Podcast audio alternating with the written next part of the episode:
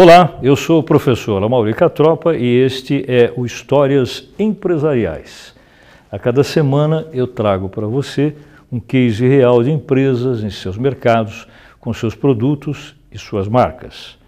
Uma forma de ilustrar como ações estratégicas corporativas podem explicar, na prática, conceitos acadêmicos da teoria. E o tema que nós vamos ver hoje é esse aqui. Nós vamos falar de estratégia de diversificação. Depois nós vamos explicar melhor o que é isso. E a história que eu trouxe para vocês vai versar sobre o desenvolvimento de um automóvel inglês. Embora nós tenhamos tido um outro programa onde nós falamos também de um automóvel inglês, mas esse aqui é outro. Esse é muito lembrado pela sua participação em filmes de ação. Vocês vão ver já já. O que é exatamente estratégia de diversificação?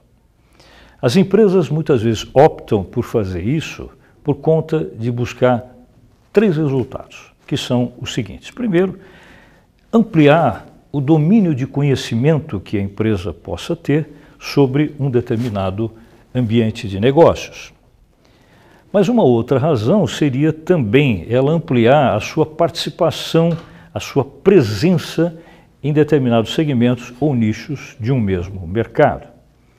E, por fim, a razão mais importante, que é diluir o risco dos negócios, ou seja, estar presente em mais de uma atividade com produtos diversificados representa segurança, porque se um determinado produto viver uma crise, a empresa pode se sustentar com o outro.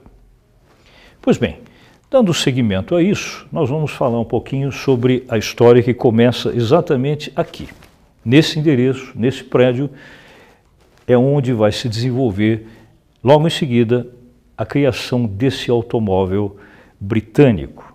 Mas originalmente isso aqui não era uma fábrica de automóveis, não.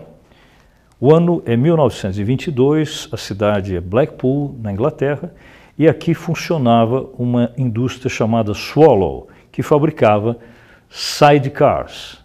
Isto aqui é um sidecar, ou seja, essa cabinezinha que é acoplada a uma moto e permite você transportar mais uma pessoa ou, eventualmente, equipamentos, materiais e assim por diante.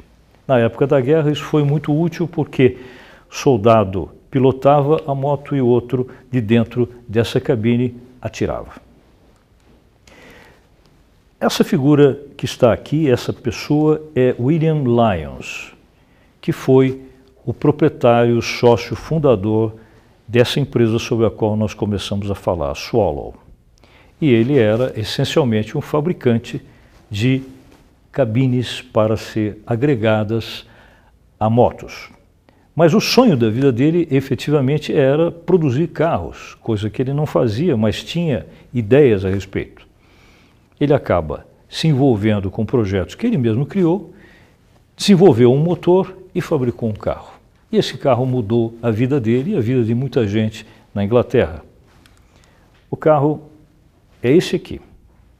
William Lyons, aqui já mais velho, com esse veículo que é, talvez não seja identificado por muitos de vocês, talvez até pelo modelo que ele representa, mas a partir de 1935 esse carro se tornou um dos grandes ícones da indústria automobilística inglesa e mundial.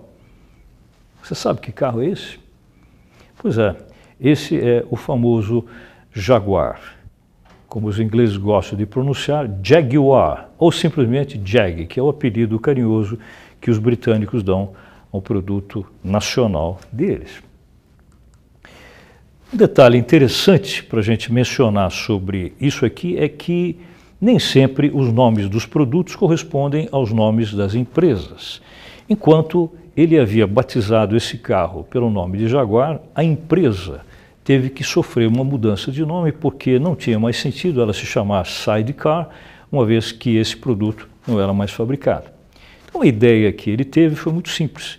Ele fez o que a gente chama de minimalização da marca.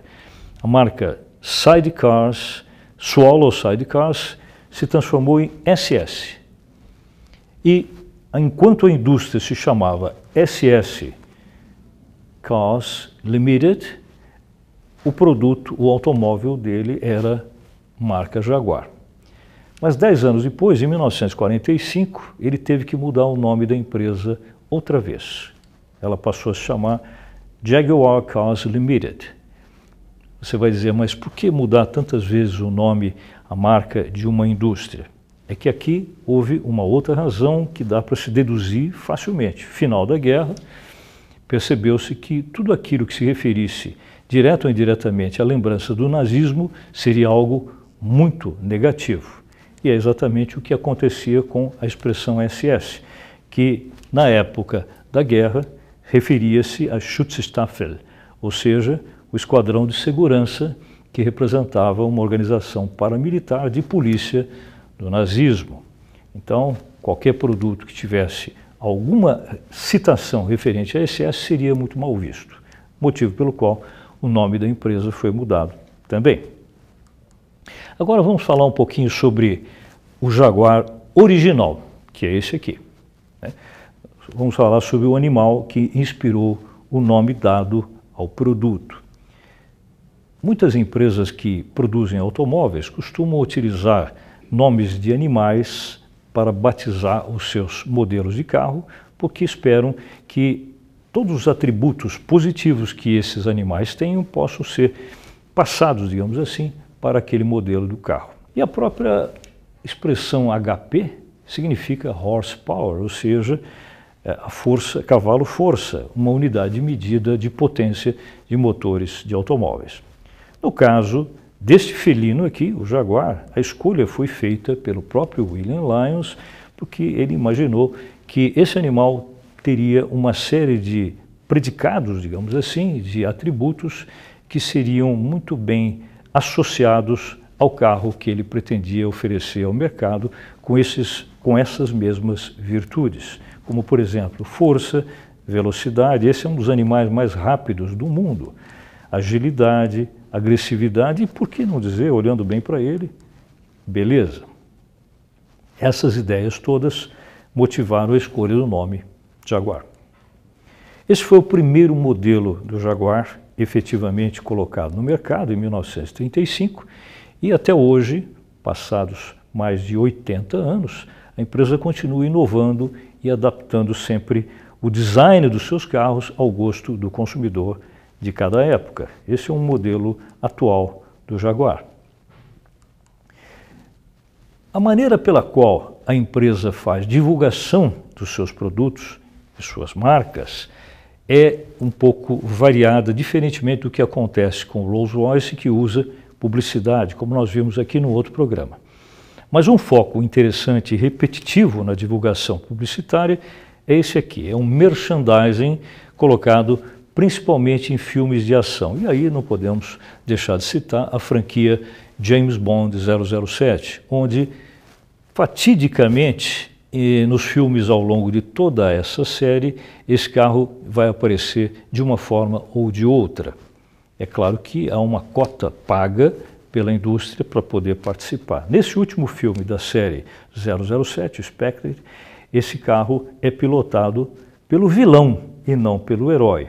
Aliás, em toda a história dos filmes de James Bond, nunca o Jaguar foi pilotado pelo próprio espião inglês, sempre conduzido pelo vilão porque a intenção é mostrar que, na medida em que o vilão consegue escapar, consegue fugir na perseguição clássica de carros que tem em todos os filmes da série, mostra que o carro tem um desempenho efetivamente muito bom. Esse merchandising representa um caminho, uma alternativa de divulgação escolhida pela empresa como maneira de aplicar o seu marketing perante a sua fatia de mercado consumidora no mundo de forma geral, que é pequena, representa, na verdade, um nicho de mercado, mas um produto de preço muito elevado, como a gente imagina. Essa aqui é a indústria, uma das fábricas da Jaguar, a indústria sediada originalmente na Inglaterra. Até o ano de 1966, o que aconteceu tradicionalmente foi essa empresa ser cultuada como uma das indústrias que tinha melhor controle de qualidade industrial no mundo. Aliás, chegou até a ser taxada como a número um nesse quesito. Mas por que isso acontecia? Simplesmente porque a empresa investia continua investindo, inclusive até hoje, muito no próprio processo de pesquisa e desenvolvimento tecnológicos. Vou dar um exemplo para vocês interessante, e claro que isso que eu vou contar não acontece mais, é um pouco, digamos assim, de história do passado, mas é uma história que tem simbologia. Até há algumas décadas atrás, a forma pela qual se controlava a qualidade de produção dos motores do carro era essa aqui. Assim que cada um dos modelos ficava pronto, produzido quase que artesanalmente, ele era colocado no pátio da empresa, da fábrica, e um funcionário se aproximava do capô do carro e colocava ali em cima do capô um método de controle de qualidade para o momento que o motor fosse ligado. Esse método foi conhecido muito tempo como o método ou o teste da libra esterlina. O que é exatamente isso? Bem, esse funcionário pegava uma moeda de uma libra esterlina e colocava ali, em cima do capô, mas colocava nessa posição, em pé. O difícil era conseguir justamente equilibrar a moeda nesse lugar. Tanto é verdade que antes de fazer isso, ele já tinha aberto a porta do carro, já tinha colocado a chave no contato, não havia ligado ainda o motor e estava nesse momento equilibrando a moeda.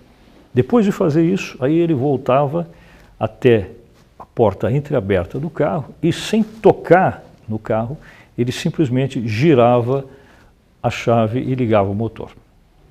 A ideia era a seguinte: se com o motor em funcionamento essa moeda caísse, o carro voltava para dentro da linha de montagem e, em função disso, era completamente desmontado até o último parafuso e montado outra vez.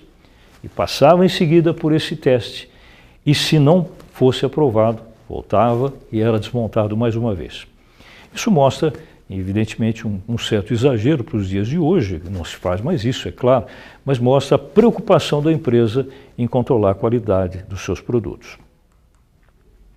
Como eu havia dito, uma das explicações principais disso acontecer, desse controle de qualidade ser tão eficiente, é que cada centavo do lucro que a empresa obtinha a cada ano voltava integralmente para a própria empresa e não era distribuído ou distribuída essa parcela do lucro para os seus acionistas. Voltava em forma de investimento em pesquisa e desenvolvimento tecnológicos. Mas isso mudou exatamente no ano de 1966, quando aconteceu uma reunião de diretoria e nessa reunião um dos diretores da empresa, o diretor financeiro, fez uma apresentação. A reunião era sobre orçamentos. Né? A gente sabe que orçamento é uma peça financeira onde se propõe para o exercício, para o ano seguinte, duas coisas. Primeiro, uma avaliação sobre de onde virá o dinheiro para se fazer os investimentos no ano seguinte. E segundo, para o que se utilizará esse dinheiro a cada momento origens e aplicações de dinheiro, orçamento. Todo ano, essas reuniões eram uma chatice, porque já sabia que a única proposta já estava definida, ou seja, a empresa iria aplicar tudo o que recebesse em pesquisa e desenvolvimento tecnológicos. Só que, nesse ano, houve uma mudança. Pela primeira vez em mais de 30 anos, desde 1935, a empresa tinha, ou passou a ter, nesse, a partir desse momento, uma opção de investir de outra forma. Foi o que o diretor financeiro apresentou. Num certo momento da reunião, ele disse: Olha, senhores, embora o retorno que nós tenhamos investindo com os nossos carros seja um retorno de imagem muito favorável, mas não é necessariamente o melhor retorno financeiro. E aí ele mostrou um estudo que ele fez sobre opções de ganhos financeiros melhores. Uma delas que chamou muito atenção foi essa daqui. Ele apresentou isso para o orçamento que seria colocado em execução no ano seguinte, 1967. Ele apresentou um estudo sobre investimentos em imóveis na Europa. Por quê? Nós sabemos que a Europa é um continente muito adensado em termos populacionais e para o tamanho dessas populações ele não é tão grande. Consequentemente, o espaço físico na Europa cada vez mais se torna raro, escasso e, portanto, caro. Então, a ideia dele, naquele momento, foi a seguinte: como ele havia previsto um crescimento acima do normal dos valores por metro quadrado do espaço físico na Europa, a sugestão seria pegar todo o dinheiro que a empresa faturasse ou lucrasse no exercício do ano de 1967 e utilizá-lo para adquirir imóveis em qualquer lugar da Europa. Podiam ser imóveis comerciais, podiam ser imóveis rurais, o que quer que fosse. Mas a ideia era comprar, esperar a primeira valorização e assim que ela acontecesse, vender o imóvel. Ou seja, ganhar com uma certa especulação financeira e deixar, pelo menos por um ano, de investir em pesquisa e desenvolvimento tecnológico dos seus produtos. Essa alternativa foi discutida e é exatamente isso que nós vamos tentar fazer aqui com você que está nos vendo em casa e com uma convidada que eu trouxe hoje para vocês que vai nos ajudar a responder a seguinte questão que eu vou colocar agora para vocês. Imagine que nós estejamos aqui, na reunião de diretoria, e esse é o nosso desafio estratégico, né? na reunião de diretoria da Jaguar, no cenário dessa época, com esse tipo de dilema. Ou seja, você, como membro da direção da empresa, vai ter que tomar uma decisão agora. Só tem duas opções para você escolher e votar. Uma delas seria essa inovação, ou seja, essa ideia de se investir todo o lucro em uma coisa diferente, diversificada, que é um mercado imobiliário, deixando de investir por um ano em pesquisa e desenvolvimento tecnológico de carros. Esse é exatamente o ponto que se refere ao nosso assunto de hoje. Isso é uma estratégia de diversificação. Então, lembrados que a gente falou que esse seria o tema conceitual nosso de hoje. Diversificar no sentido de conseguir alternativas melhores de ganhos financeiros a curto prazo. A segunda alternativa para se votar era a clássica, aquela que é, representava a escolha de todos os anos anteriores continuar investindo todo o lucro da empresa em tecnologia voltada, evidentemente, a motores e automóveis produzidos por ela. Então, o que nós vamos fazer agora é o seguinte: enquanto você em casa pensa sobre isso e faz a sua escolha, e não só fazer a escolha, mas optar também por um argumento que explique por que você escolhe uma dessas duas alternativas, nós vamos fazer o mesmo aqui no estúdio, trazendo uma convidada que vai nos ajudar nisso. Bem, a minha convidada de hoje é a Laísa Pedroso de Almeida, que é aluna da Faculdade de Economia, Administração Ciências Contábeis e Atuariais da PUC de São Paulo e, aliás, está se formando na próxima semana em Administração de Empresas.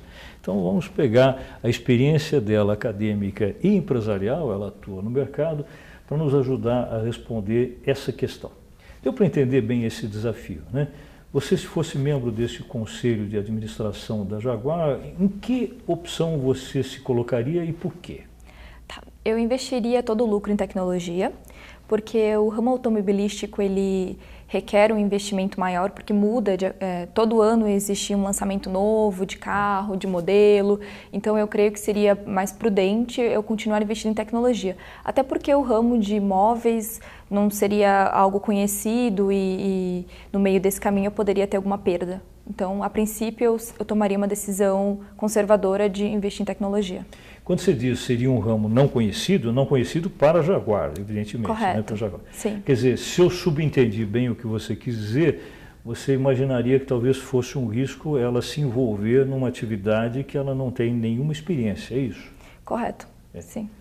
Agora, uh, se fosse realmente só isso, a gente imaginaria que empresa nenhuma mudaria de atividade, não lançaria inovações, não tentaria produtos que representassem uma escolha nova porque afinal ela não, não, não, conhece. Mas a pergunta é, não é possível se aprender rapidamente com novos mercados, novos produtos? O que, que você acha? É tão difícil assim?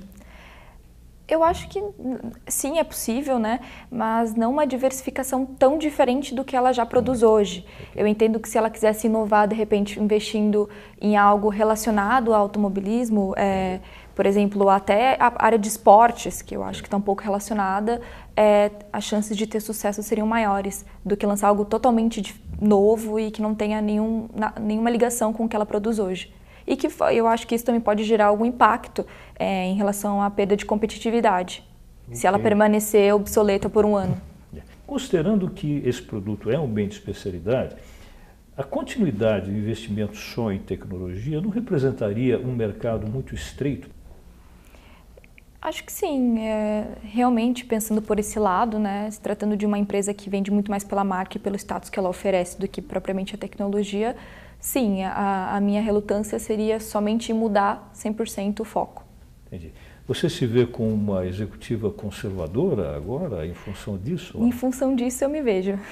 Estou provocando você um pouquinho. Não tem nada de mal gente ser não, conservador. Né? Tem atividades até que é prudente a gente não inovar muito, não mudar muito, efetivamente. Né? Agora, uma questão que eu queria colocar para você é o seguinte: se eventualmente a empresa optasse, ou você tivesse optado por investimento nesse mercado diversificado de imóveis, nós não poderíamos usar aquele princípio que diz o seguinte: quando a gente não entende de uma atividade, a gente chama alguém que faça consultoria para a gente. Ou seja, não poderia contratar empresas que façam avaliações de imóveis para nós e compre os imóveis para nós e vendam os imóveis para nós?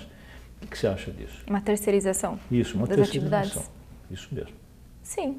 É. Ah, se o, ah, o investimento não atrapalhasse em nenhum outro momento as minhas finanças, acho que seria uma opção. Seria como diversificar minha carteira de ações. Adorei a sua participação, foi muito bem, agradeço muito. Nós vamos ter que agora dar continuidade e eu vou fazer o seguinte, no próximo bloco, eu vou mostrar o que foi que esse pessoal decidiu, qual a escolha e principalmente quais foram os resultados. Muito obrigado, Laís. Obrigada. Pois bem, então agora nós vamos comparar a escolha feita por você em casa com a escolha feita pela Laís aqui comigo e a escolha feita pela Jaguar na época, na reunião de diretoria, que foi essa aqui.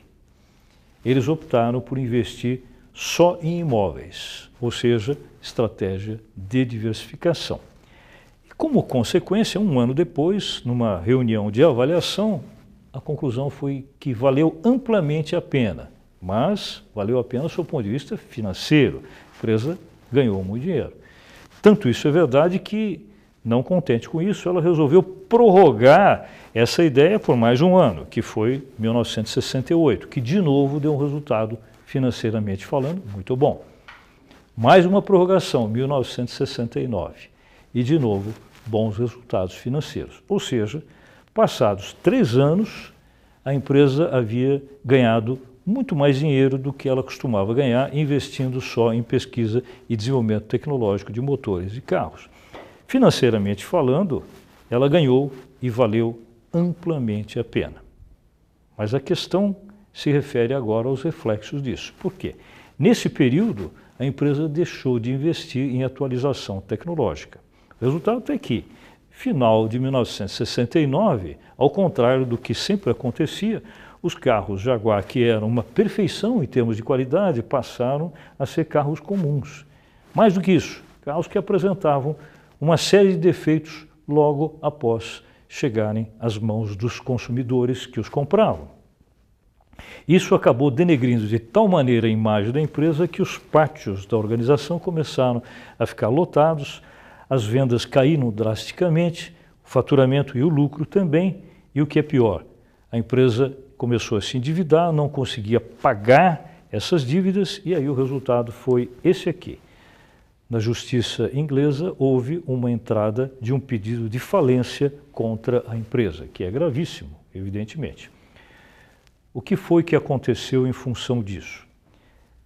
Se a história tivesse corrido de forma a manter esse curso que nós estamos vendo aqui, certamente a Jaguar e os seus produtos não existiriam mais mas ela foi salva. Ela foi salva por essa mulher, pela Dama de Ferro. Nós estamos nos referindo à primeira ministra da Grã-Bretanha na época, Margaret Thatcher, que tomou uma decisão inusitada. Ela, ao contrário do que os governos britânicos costumam fazer ou costumavam fazer, ela estatizou a Jaguar, interviu na empresa, pagou as suas dívidas e, no ano de 1975, após salvar a empresa da falência, ela começou um processo de saneamento dentro da organização.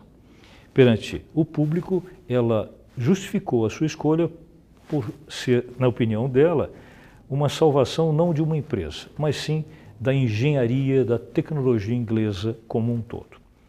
Mais do que isso, ela que era uma mulher de pulso muito forte, começou a tomar decisões mais detalhadas dentro da organização. E entre elas, como é natural que se faça num processo de saneamento, algumas medidas muito impopulares.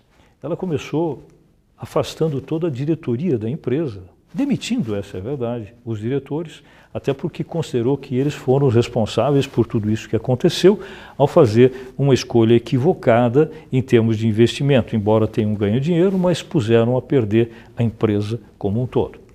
Outra decisão importante foi enviar técnicos, engenheiros da empresa para fazer estágios de aprendizado em indústrias montadoras de automóveis no Japão. Os ingleses ficaram indignados com isso. Nós vamos aprender a fazer carros com os japoneses? Não, dizia ela. Nós vamos aprender a reduzir custos com os japoneses. Isso não era uma preocupação da Jaguar até aquele momento.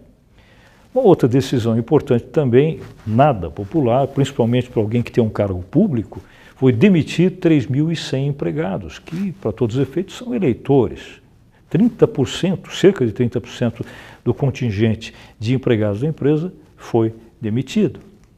E uma outra medida também que hoje a gente sabe que é comum em grandes organizações, na época isso era sujeito naturalmente a uma, algumas discussões, foi a ideia de mandar produzir peças, partes e componentes do carro em Taiwan, onde os custos de produção eram e são mais baratos. O resultado está aqui. Passados sete anos, a Jaguar conseguiu, com essas medidas, aumentar a produção em 59% e tendo, por outro lado, uma redução de 29% de empregados, ou seja, a produtividade se tornou muito maior e melhor. Aí chegou o momento dela tomar a decisão de colocar de volta a empresa nas mãos dos investidores privados. Essa empresa foi leiloada e a Jaguar foi adquirida por uma montadora americana que foi a Ford. Apenas para complementar essa história, nos dias de hoje, a proprietária da empresa não é mais a Ford, ela foi novamente vendida para uma indústria indiana que tem crescido muito nesse mercado, que é a montadora Tata Motors. Em outras palavras, hoje em dia, o carro inglês Jaguar é indiano.